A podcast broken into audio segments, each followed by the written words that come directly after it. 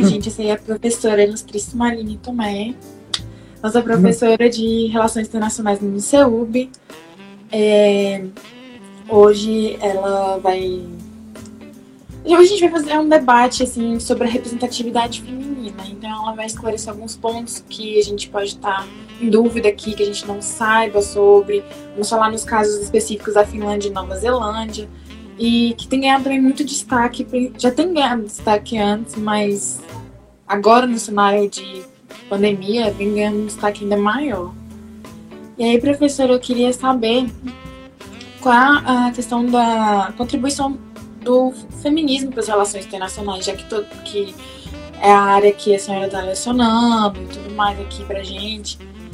E, assim, como isso vai impactar no, nas análises? Perfeito. Então, é, mais uma vez, então, boa tarde a todos que estão por aí, que vieram ouvir um pouco do que a gente tem para conversar aqui.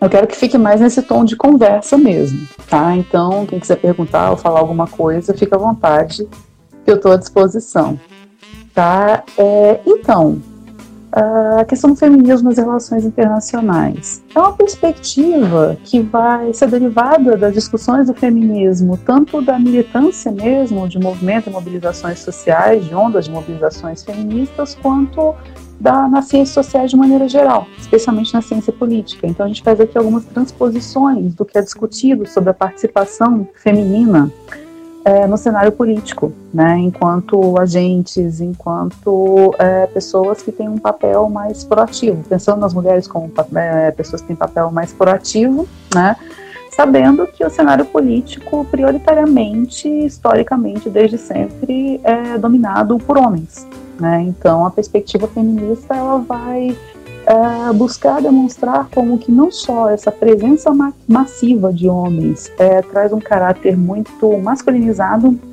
para as ações e para as iniciativas políticas, como é, a mentalidade do, daquilo que é associado ao masculino, ao que é predominante nas ações políticas. E aí, isso faz muita diferença na, nas formas de ação, nas formas como é, as decisões são tomadas, como a política é feita, com o que é priorizado. Né? Então, basicamente, o feminismo vai falar a respeito disso. Nas relações internacionais, o foco prioritário ainda hoje é pensar a questão da guerra, que acaba sendo o tema predominante, e como que é, fica não exatamente a participação dessas mulheres, é, de mulheres em guerras, mas é, como que a guerra tem um caráter muito masculinizado, né? Como que é, toda a racionalidade, todas, todas as é, disputas que estavam sendo priorizadas nesse tipo de cenário, né? Tem um caráter muito masculino, né? Do, do aquilo que se entende simbolicamente como masculino na sociedade. Então, esses são os temas que acabam predominando, né? Mas toda a discussão nas ciências sociais que é feita né, sobre a participação da mulher, a participação do homem, é, ou como que é, a, a, predominância de mulheres participando na política, né, que ainda é um sonho muito distante, né? Não sei nem se é um sonho para alguns, mas é algo muito distante, a priori, tem uma participação prioritariamente masculina é, o que a gente tem é um cenário de que existe um campo de possibilidade para as ações femininas que seriam muito diferentes daquelas é, executadas por homens, né? Então, é, um outro olhar, uma outra perspectiva que é muito distante, inclusive, daquilo que no senso comum geralmente se espera de uma mulher. Por quê? É, uma das principais discussões que o feminismo vai trazer é, sobre a participação feminina e masculina é como que no, no ambiente público, predominantemente existe a participação masculina. No ambiente privado é onde prioritariamente existe a participação feminina. Então, é, todos os serviços de cuidado, de assistência, de atenção ficam é, focados na mulher. E a imagem social que se constrói da mulher seria de que se, é, se trata então daquela que vai ser a mais cuidadosa, mais emotiva, fora os estereótipos supostamente positivos, mas que são, na verdade, muito negativos do ponto de vista da ação política, associados à mulher. Então seriam aquelas que seriam boazinhas, aquelas que seriam as cuidadosas, aquelas que trariam um caráter mais emotivo e que não tem nada a ver com a política, e aí as mulheres elas seriam incapazes de atuarem politicamente, né? Então, é, basicamente, são algumas expectativas que existem né, com relação às mulheres. Agora, é, na realidade, né, até o tema de hoje ele vai trazer para gente isso muito claramente. O que as feministas vão trazer é que, na prática, existe sim uma diferença de expectativas, de ações, de modo de agir entre homens e mulheres, mas o das mulheres, no espaço público, que via de regra ele é negado essa participação, ou se consegue com muito mais dificuldade, porque tá, hoje nós estamos em 2021, os tempos são outros em vários lugares do mundo, as mulheres já circulam pelo espaço público, né? Mas mesmo assim, o feminino no espaço público, a expectativa não seria essa dos estereótipos. A expectativa é de, por exemplo, se ter uma perspectiva mais holista, mais do todo, que vai trazer essa experiência que a mulher tem uh, no ambiente privado, mas que é uma experiência que não é essa somente de amor, carinho e cuidado, isso é uma construção social. Na prática, além de haver uma diferença enorme de comportamentos de várias mulheres, assim como existem diferenças enormes de comportamentos de várias vertentes feministas, ou de perspectivas de várias eh, vertentes feministas, isso é algo muito importante também. É, o trazer a mulher do espaço privado para o espaço público pode trazer também uma nova percepção é, muito mais complexa de olhar, viver e interagir com a realidade.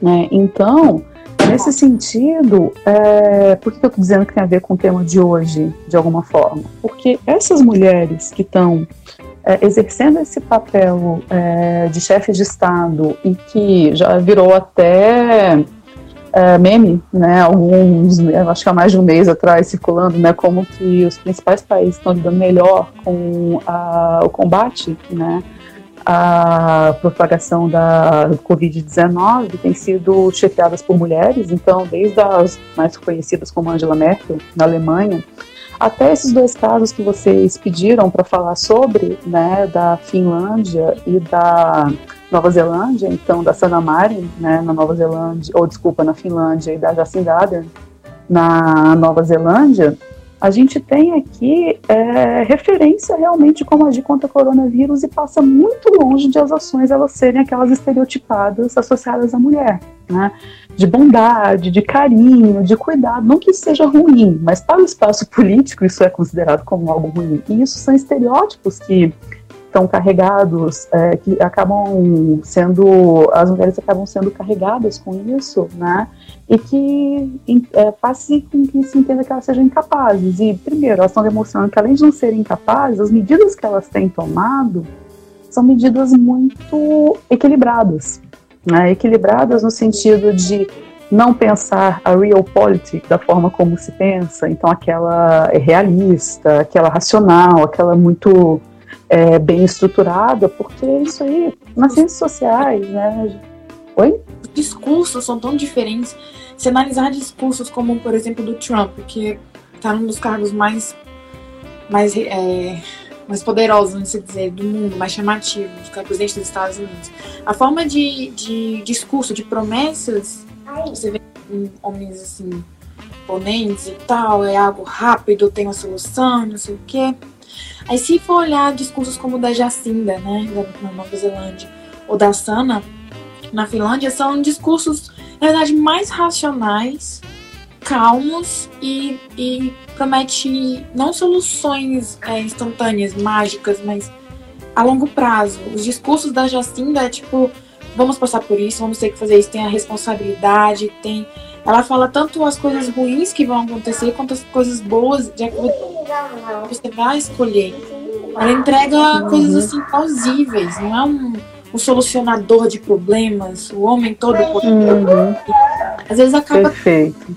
Uma, mascula, uma masculinização, se for pensar teoria de relações internacionais, o, nas teorias, o que o Reine mesmo abarca o feminismo como um, um só, sendo que a senhora mesmo falou que mais cedo tem várias vertentes. É, o feminismo em si é muito mais complexo do que as teorias tradicionais conseguiriam entender. Uhum. Ou se interessariam em entender o feminismo, né? É uma coisa interessante, porque as ações e as medidas, é, tanto da Jacinda Ardern quanto da Sana Marin, elas são extremamente assertivas, né? Elas são extremamente racionais. A Jacinda Ardern, é, que foi assim que na Nova Zelândia é, se soube da existência de uma possibilidade de pandemia, era uma epidemia ainda, ela, a primeira coisa que ela fez foi se juntar, fazer parcerias com as universidades da Nova Zelândia, consultar a comunidade científica para dali tomar as decisões do que aconteceria. E a preocupação dela, já que um dos grandes focos da discussão, como, como você mesmo falou, essa, né, algum, é, o pessoal que está é, no chat aqui postando também falou, essa visão mais realista, né, de soluções rápidas e etc., é, não são menos duras do que as iniciativas que ela tomou. E uma das questões que é, ela sempre coloca é essa, o conciliar o econômico com a priorização da saúde das pessoas. A Nova Zelândia está no momento agora em que o econômico está sendo muito priorizado, sim. Né? Esperaram passar a grande onda. O governo proveu uma série de é, não é nem benefícios, né, uma série de concessões para que as pessoas pudessem realmente ficar em isolamento. Eles fizeram lockdown, não dos mais radicais, mas fizeram na Nova Zelândia, e agora é fase de recuperação econômica e com tudo bastante bem planejado. Então, não tem como ser mais racional do que isso. Né? Então, não é irracional, não é afetivo é o que as autoras feministas dizem. Né? Eu trouxe aqui, na verdade, como referência, duas autoras feministas que pensam as relações internacionais, mas eu vou transpor algumas ideias delas para a gente pensar aqui as ações políticas de política interna. Né?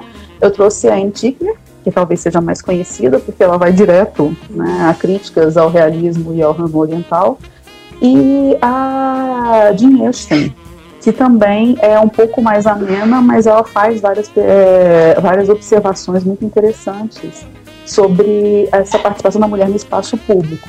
E o que principalmente a Tickner vai colocar é que a habilidade do feminino, quando ela sai desse espaço privado para o espaço público, é de lidar com as questões de uma maneira mais é, global, pensando não somente em alguns aspectos, mas de uma maneira muito maior, porque isso é uma questão muito presente na vida das mulheres. Né? Por exemplo, eu estou aqui falando com vocês, né? Toda mulher, ela precisa ser múltipla o tempo inteiro. Eu estou aqui com duas crianças do meu lado, né? Porque tenho filhas pequenas, com as demandas delas, tenho as minhas demandas profissionais. Ah, é, segundo a minha filha, ela não é pequena, ela é uma criança maior já. Ela tem quatro anos, né? Né, Lisa? Ó, só para apresentar vocês, elas estão meio chateadas aqui, ó. Essa é a Elisa, essa é a Bia, fala com o pessoal. Ela tá meio chateada. Porque quer atenção. Mas essa habilidade, sendo aqui, filho, essa habilidade de ter que lidar com muitas coisas ao mesmo tempo. Opa, perdão. Essa habilidade de ter que lidar com muitas coisas ao mesmo tempo, com várias questões, com vários pontos, se trazida para o espaço público em diversos ambientes, dentre eles o ambiente político, é, pode ser extremamente profícuo. E é uma habilidade que aqueles que frequentavam, então, até então, prioritariamente, o espaço público, os homens, uh, não têm desenvolvido. Obrigada, gente, para quem está comentando aqui das meninas. É, aqueles que frequentam o espaço público até então não têm essa mesma visão e essa mesma percepção.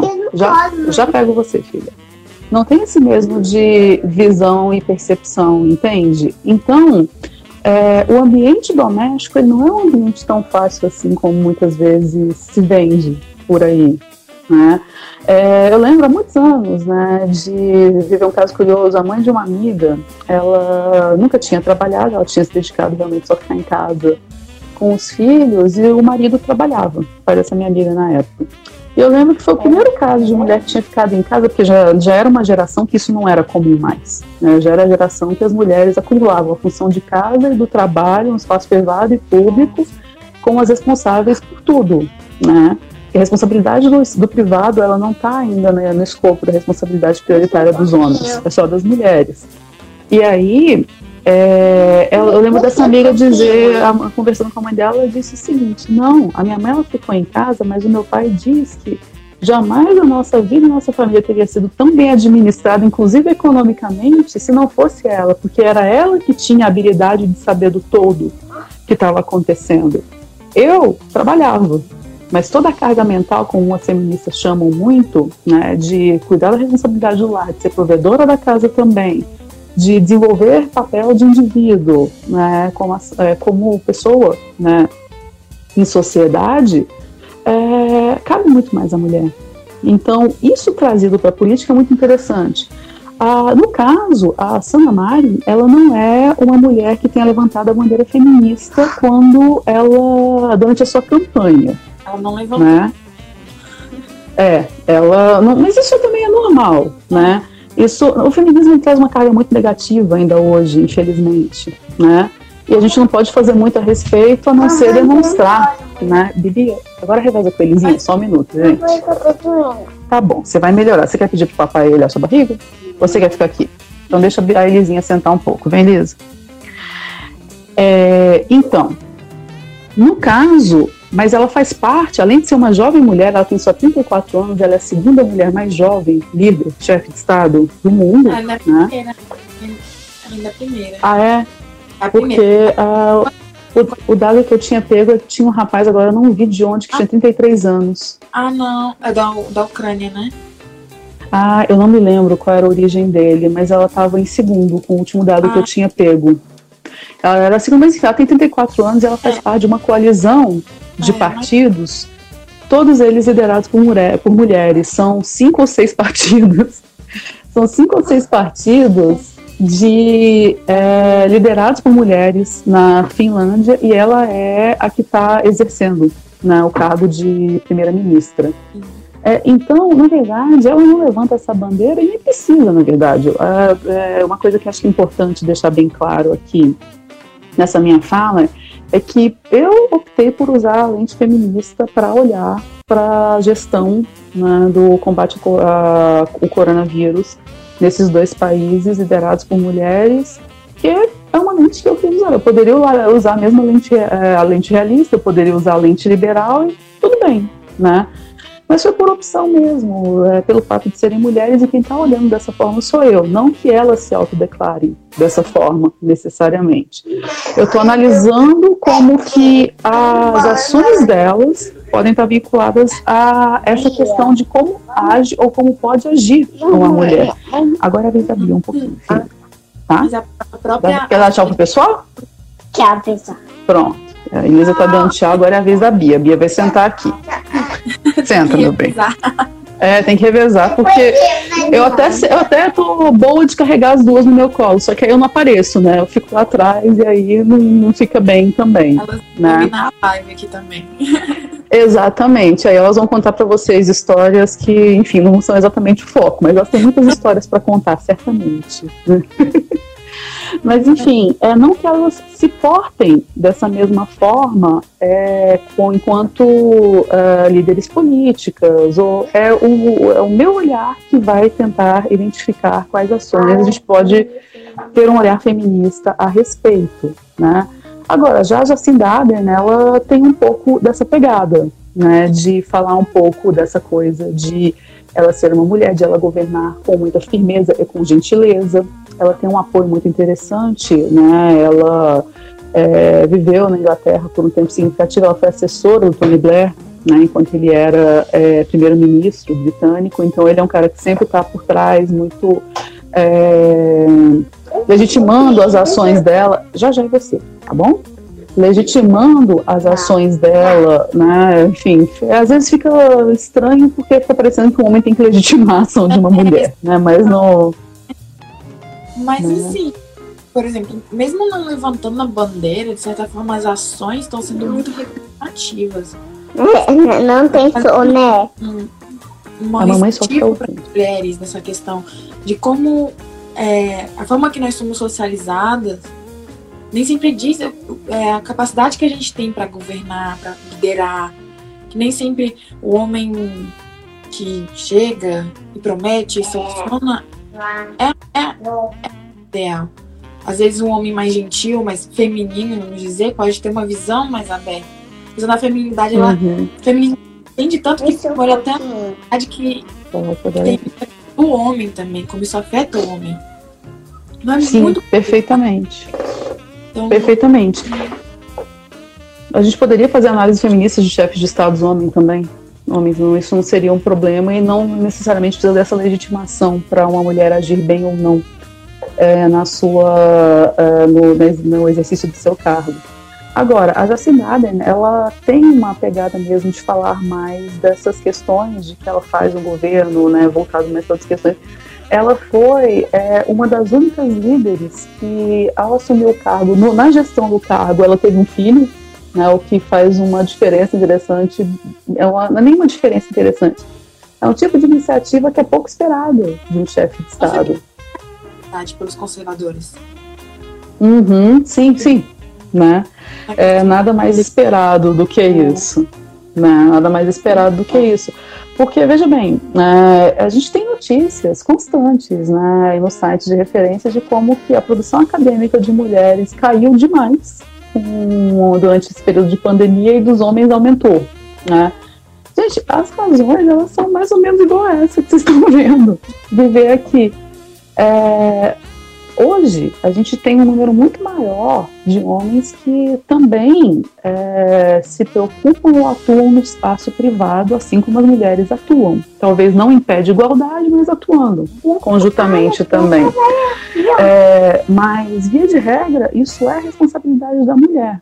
Né? E é muito complicado conciliar tarefas do espaço privado, filhos para quem eles têm, é, atividades profissionais e, enfim, estar isolado socialmente e conseguir produzir academicamente.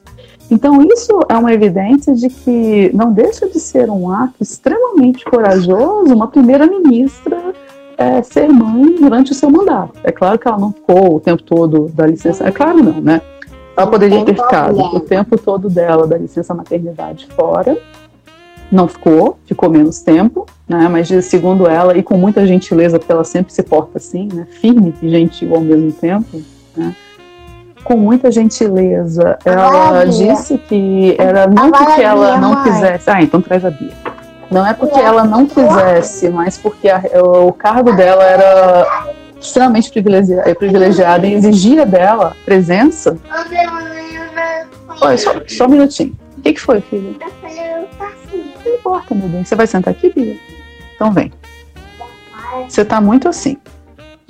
É, então, assim, e irmãos brigam, né? Tarefa também, aí já tá. Exatamente, é daí que surge. Então, ah, as, as ações dela sempre tem muito esse caráter de firmeza, mas de chamar atenção para pontos que talvez no ambiente masculino, e aí foi, bem, foi boa a sua, a sua fala, Jaci, é, não necessariamente os homens eles agiriam com tanta firmeza ou alguma coisa nesse sentido. Eles podem adotar esse discurso também mais cooperativo, mais conciliando uma série de ambientes que teriam um caráter que está mais associado ao feminino na nossa sociedade, mas aí não desempoderando esse tipo de perspectiva, mas sim empoderando e enaltecendo, porque características femininas, especialmente as estereotipadas na nossa sociedade e, portanto, no ambiente político, eles são vistos como um sinal de fraqueza, né? como um sinal de incompetência, como um sinal de má gestão. Né? E mostrar que não é exatamente assim. Nem as mulheres elas agem ou um homem agir dessa forma seria demonstrar incompetência e muito menos seria algo que estaria associado a uma má gestão. Porque eu peguei os dados de ontem, né, só para a gente conversar um pouco sobre aqui. É, na Finlândia foram confirmados 6.776 casos de Covid e 314 mortes. Já tem 5.500 É, recuperados. e hoje já são 216 mortes. 316. Uhum. 316, agora mais duas, né? Um pouquinho antes eu dei uma olhada. De ontem para hoje, duas pessoas morreram, né? Na Nova Zelândia, ontem, 1.154 casos confirmados, 22 mortes só. E eu Né? peguei justamente Então, realmente. eles têm Né? uma população parecida. É, Sim, sim. milhões, 5,5 e a Nova Zelândia de 4,8 milhões. Ainda é muito parecido essa Sim. população. A diferença disso. Sim. Exatamente. O máximo que tem se, difer- se tem de diferença aí é a questão geográfica, né? Que a Nova Zelândia é uma ilha, a Finlândia é um país, né? Que não teria um isolamento tão facilmente, facilmente feito é, como a Nova Zelândia. E ontem eu estive conversando também, eu tenho uma família de pessoas muito queridas que estão vivendo na Nova Zelândia, né? E que tinham ido para fazer um curso né, de seis meses ali, e voltariam em junho e acabaram pegando toda a onda de coronavírus lá. Então eu pedi para essa amiga falar um pouco como está sendo a experiência dela lá para ver se batia, porque às vezes o que a imprensa fala para gente não é exatamente a É. percepção de quem vive lá, então é só uma visão. Mas bateu muito a visão que ela ter, ela está tendo dessa experiência de viver lá né, nessa situação. Então ela comentou como que o governo passa muita transparência, muita segurança para as pessoas, né? A primeira ministra ela fala com a população todos os dias, né? É repete essa fala dela. Sim. Então ela mesma presta contas e faz as orientações. Ela sofreu muita pressão, isso nem foi o que me foi dito, mas eu vi é, acompanhando pela, é, pela mídia mesmo, que ela tem sido, ela sofreu muita pressão, claro, setor privado, comércio e de pessoas que já tinham visto, pessoas que já tinham é, visto para entrar lá para trabalhar que ela não permitiu, porque o país estava fechado. Então, assim, como é uma ilha, foi mais fácil fechar as fronteiras. Né? E essa foi a iniciativa prioritária que foi tomada. É, e ela, claro, sofreu, é, sofreu pressão de todos os lados. Não foi fácil fazer a gestão disso, né? Então, mesmo assim, ela foi bastante incisiva, bastante sensata, trabalhou muito levantando dados científicos. A população confia no governo, que é uma coisa importante. Lembra? Eh, Quem estudou sociedade civil aqui, a gente vê aquela ideia do capital social e tal. Então, está muito mais presente lá, porque assim, não tem como a gente não pensar é, nesse tipo de gestão e não imaginar o que a gente está vivendo aqui no Brasil não comparar. Então, assim, tem aspectos que eles realmente são incomparáveis, né? Isso é uma coisa importante de deixar muito claro. Nós estamos num país com 230 milhões de pessoas, né? não se trata de uma ilha ou alguma coisa nesse sentido. Mas é É, os outros dois, muito importante. pode falar, desculpa, Sim. Ah, é, cortar só porque eu pensei assim, a questão cultural é muito importante. também.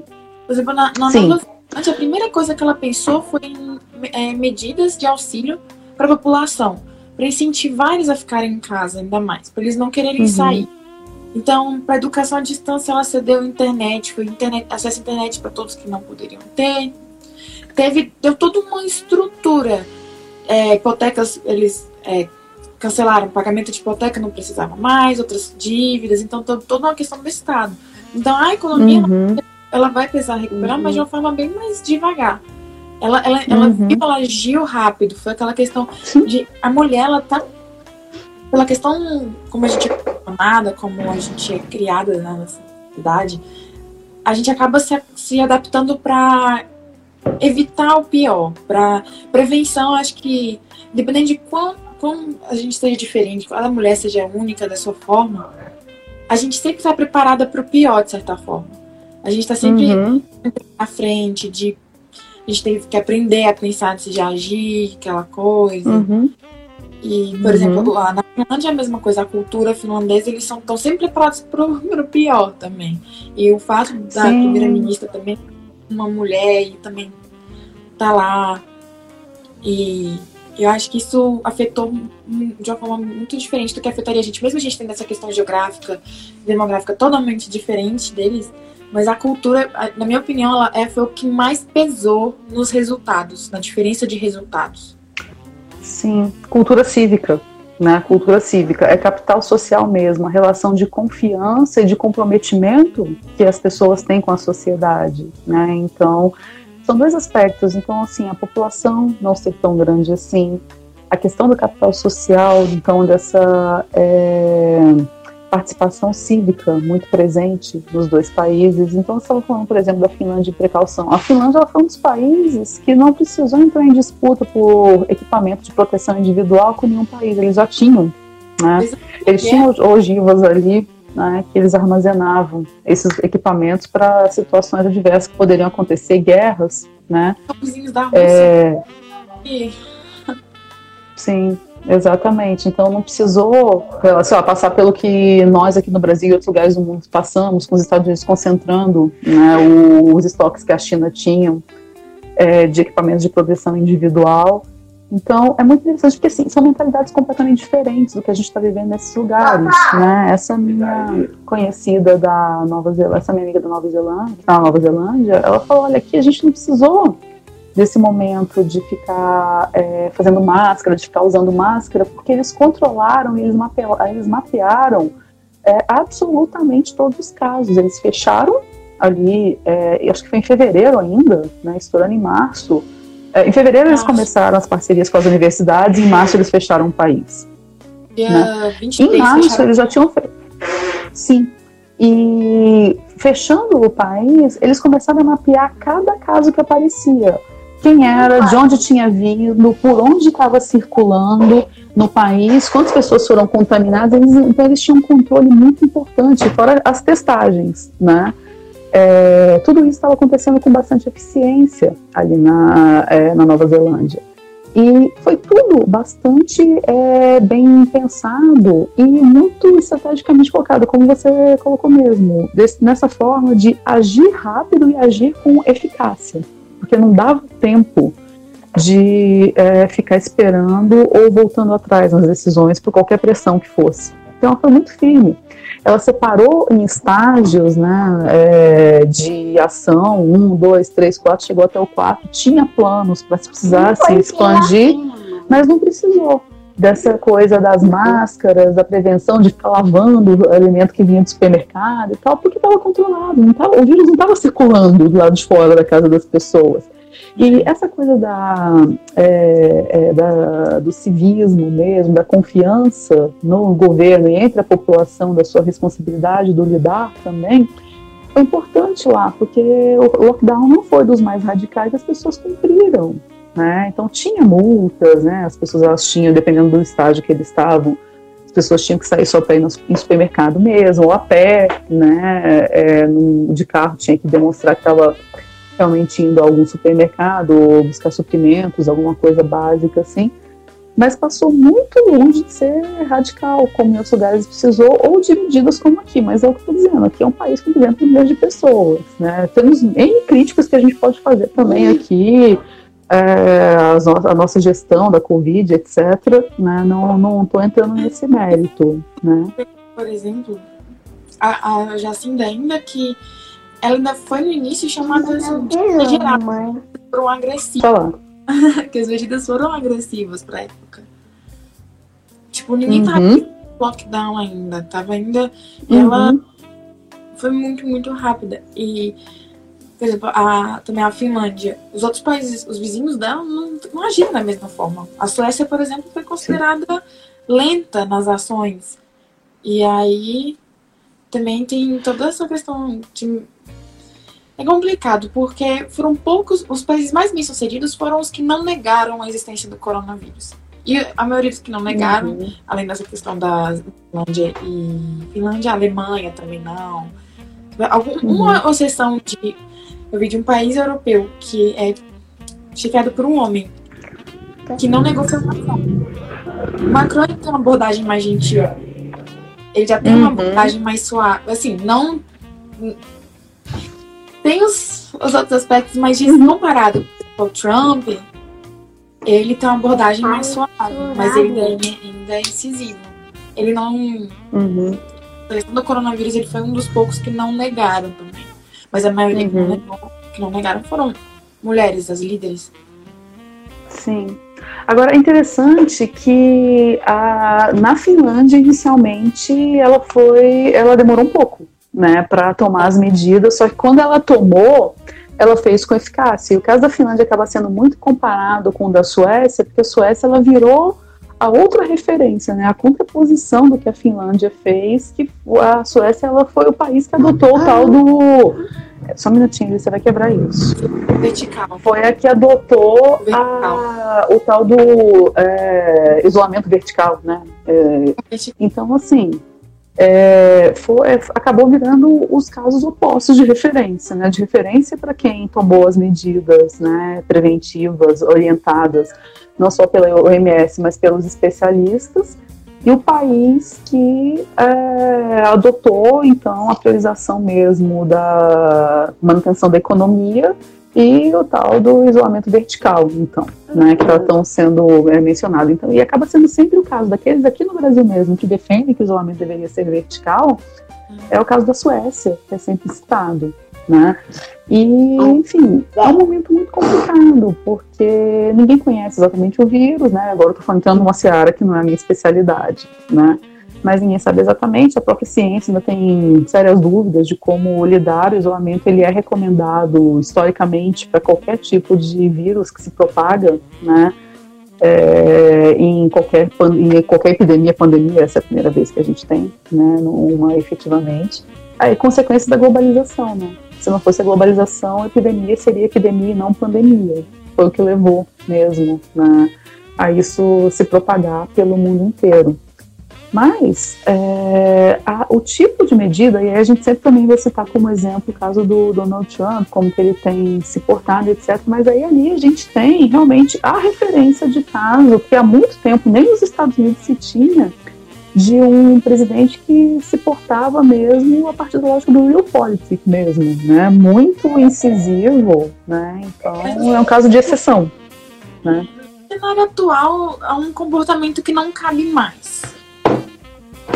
Bom, tá cabendo, né?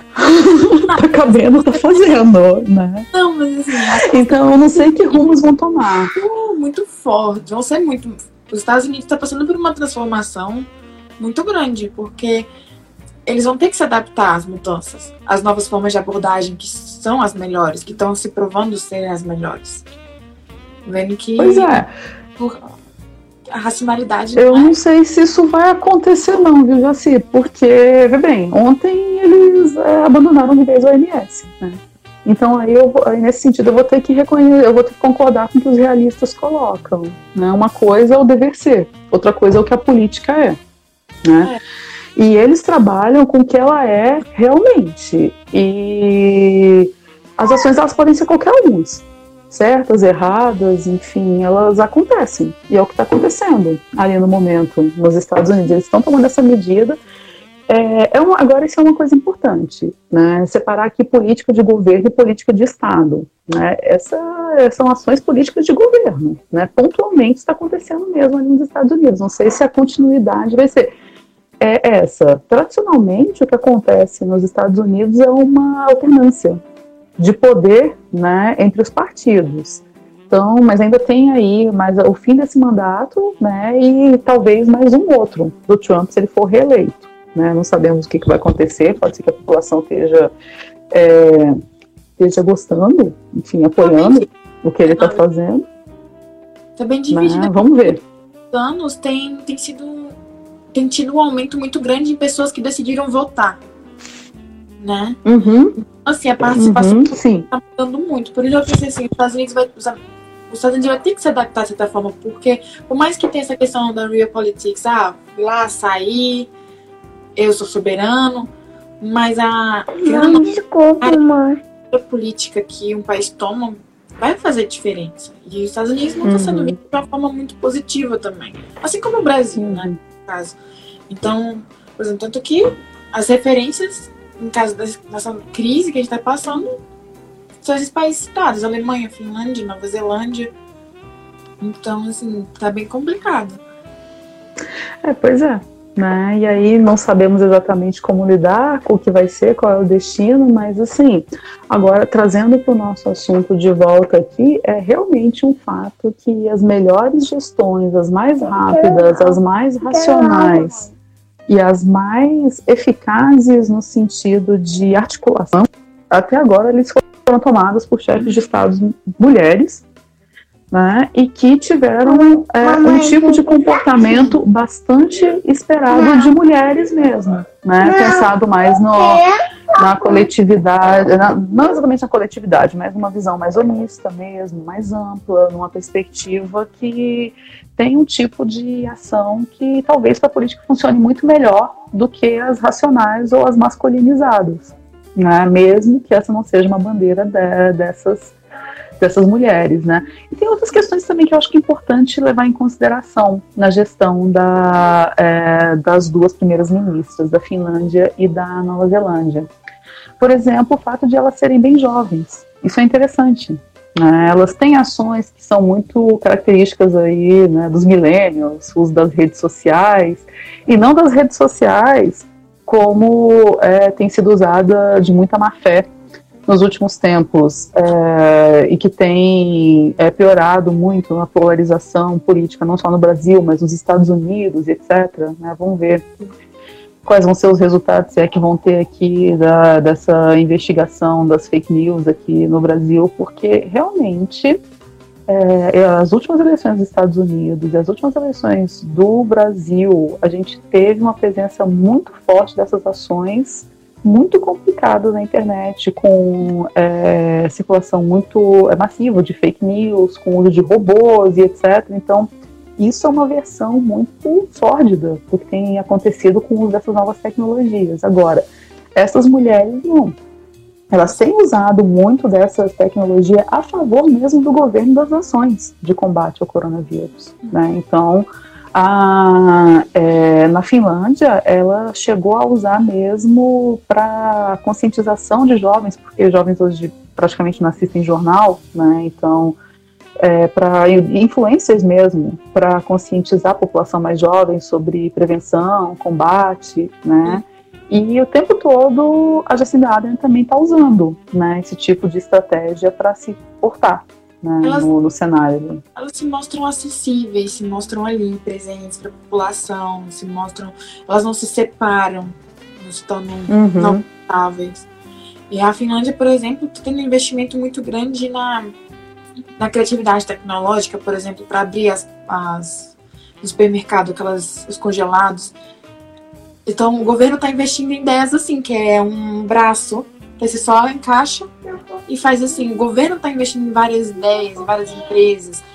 É, elas têm uma. Elas mostram, igual a senhora falou, questão de serem jovens também, elas têm uma mente muito aberta, elas sempre olhando para o programa, sempre olhando também para a educação. O, o, eu achei sensacional, como eu falei, eu achei sensacional o fato da, da Jacinda ter é, fornecido internet para as pessoas poderem Sim estudar, assim, essa questão de não é só ter EAD, mas uma qualidade, né? Uhum, para que as pessoas pudessem ter acesso. É, né? então, a, na Finlândia, eles, já, eles não precisaram se preocupar tanto com isso, porque eles têm. Até no, no interior, eu tive a oportunidade de ir pro interior de lá uma vez, e o interior, assim, tem uma das melhores internets, os alunos ganham, todos os alunos ganham computador, ganham todos os recursos para estudar. Então, eles têm todas as condições do mundo de terem uma aula à distância. Então, eles já não se preocuparam tanto nessa questão. Fechamos a escola, vai ser remoto, e eles sempre se preocupam muito com metodologia de ensino, sempre se preocupam assim. como o aluno está absorvendo. Então, isso eles não vão ser tão prejudicados. Agora, assim, isso eu achei algo que não foi, não foi muito pensado por outros líderes, por exemplo, como que as pessoas vão uhum, elas têm muito, muito destaque nisso, muito, elas têm Pois é. É, o que muitas autoras feministas vão colocar em Tickner, por exemplo, mais uma vez citando ela, é justamente essa é uma habilidade esperada das mulheres, né? Essa habilidade de pensar em diversos aspectos e gestão de conflitos, né? Porque no ambiente doméstico isso é muito presente, né? Espaço privado, então, onde é autorizada a presença de mulheres e a sua ação mais proativa, isso é muito comum. Cooperação e amplitude de pensamento mesmo, né? Então, claro, mais uma vez, esses dois países, tanto a Finlândia quanto a Nova Zelândia, a Finlândia mais, né? A Finlândia é uma grande referência em educação, né? Então, é, provavelmente não precisou fazer muitas adaptações mesmo nesse sentido. embora lá uma das grandes questões da referência da educação é que justamente essa educação ela ainda é prioritariamente presencial, né? Então é uma contradição, mas o momento, né, exigiu uma adaptação do ensino à distância.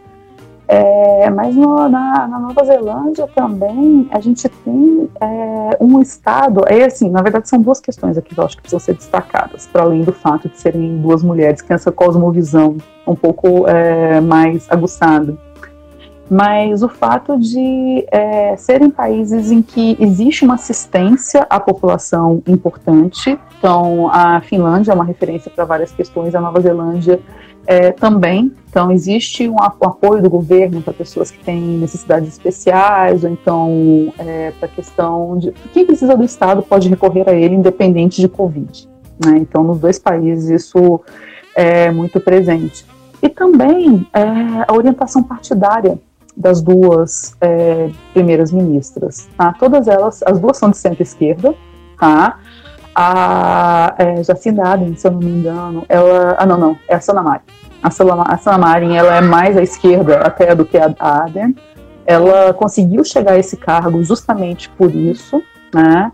É, então, isso, por que eu estou falando isso? Porque envolve um partido que, com política de governo, provavelmente vai priorizar mesmo é, uma assistência, uma possibilidade de assistência maior à população mesmo, de maneira geral.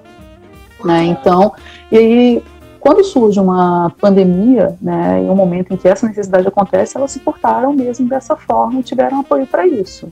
Né? Isso é uma coisa interessante também a destacar. Né? Outra coisa também que é interessante é que a, elas não precisaram masculinizar de certa forma contra, quando a gente teve casos de líderes femininos, de, é, líderes mulheres, elas acabaram tendo que se masculinizar, mostrarem mais duras, mais firmes, mais. Elas abandonaram muito de ser mulher para chegar uhum. no poder. Isso é algo que sempre. Assim, que infelizmente foi real, ainda é presente. Muitas mulheres têm que e elas, elas aumentou muito a representatividade, a importância delas no, no, no, cenário internacional, no cenário político. Foi a questão delas uhum. não terem uhum. que abandonar da natureza.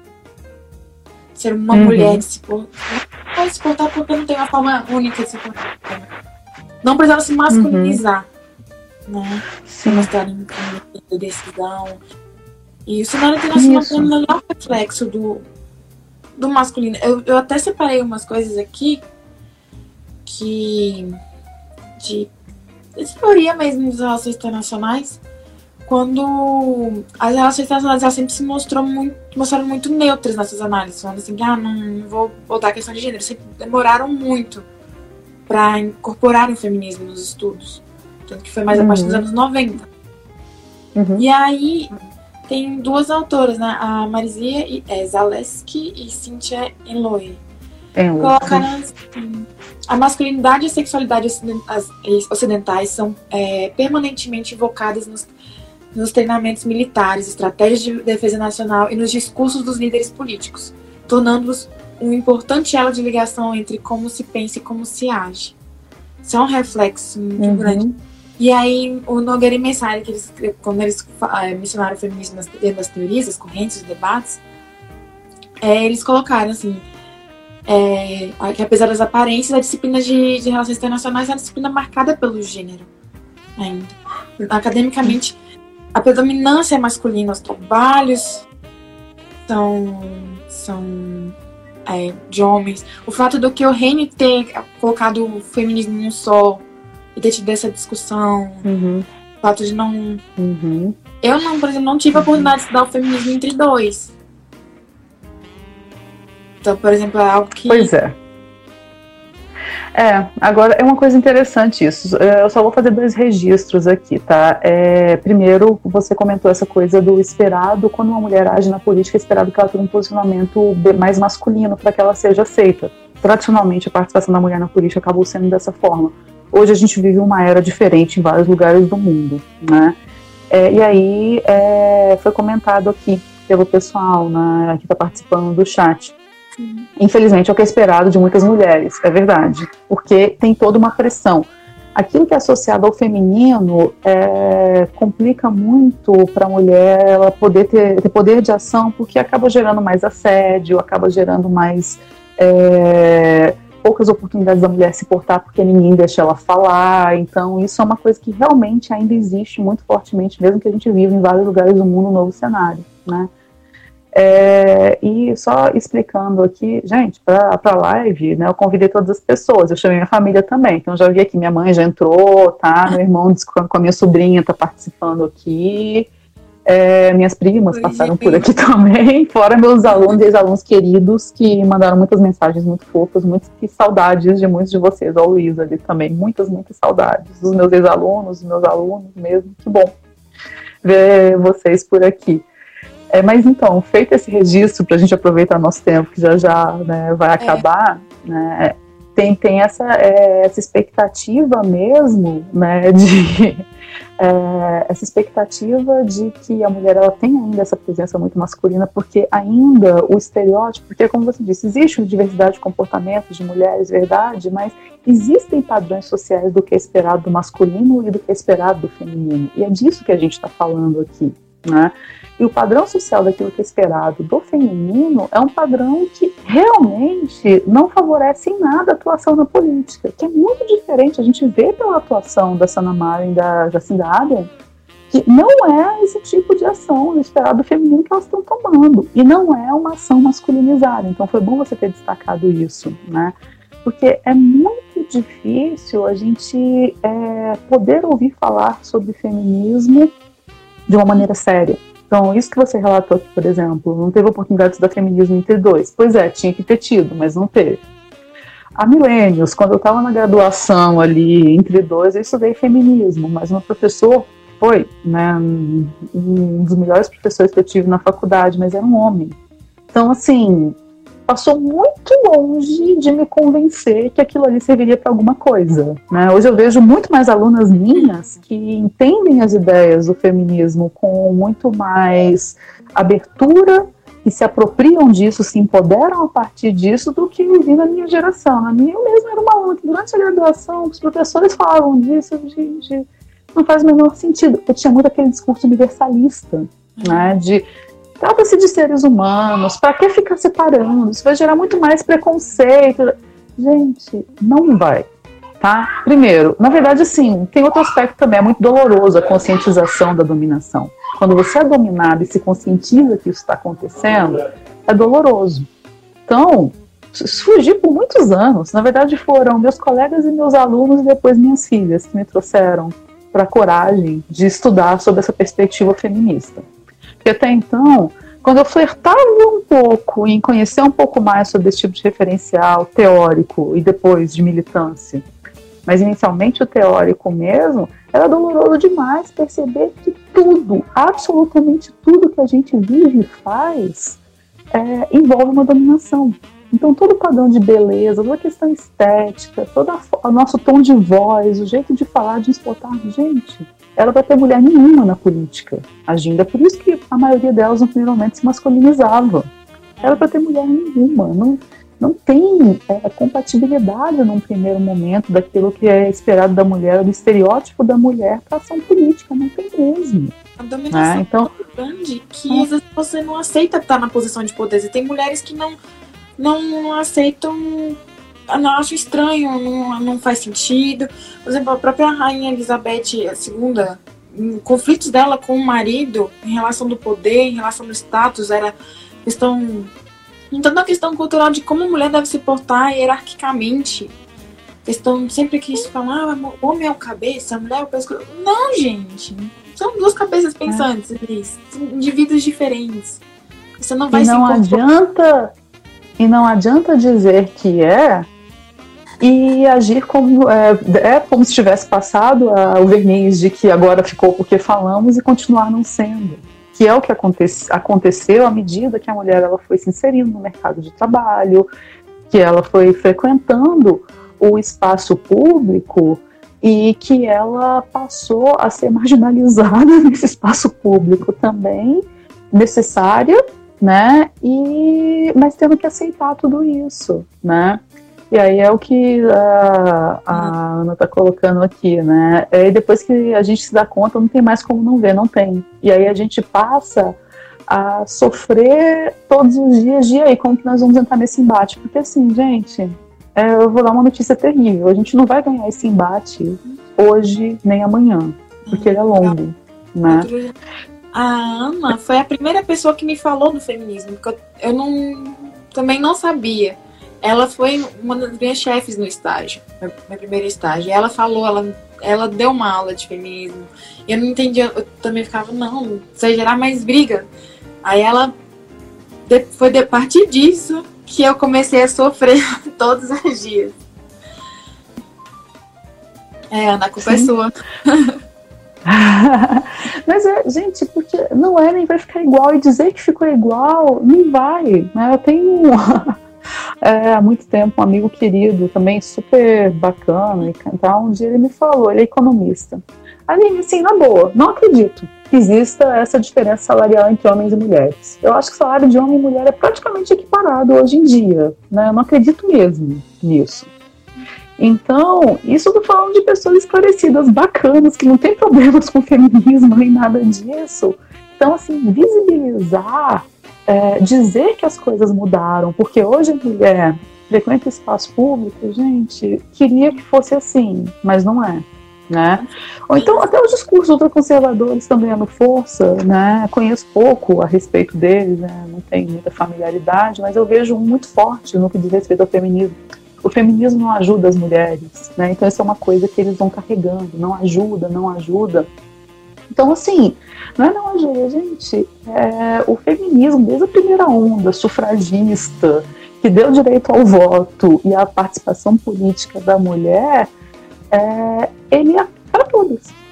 Para quem isso é uma questão, né? Sociedade civil, mais uma vez, a gente estuda também. Quando um grupo se organiza para ter algum tipo de representatividade, até quem não se sente parte desse grupo pode se beneficiar daquilo que é conquistado enquanto direito. Pode e vai, na verdade. Né? Então, assim, precisou de mobilizações de mulheres, porque senão não aconteceria. Ainda temos uma longuíssima jornada pela frente, longuíssima. Mas... Luta constante. É Precisamos dela. É. Professora, eu vou ter que encerrar já.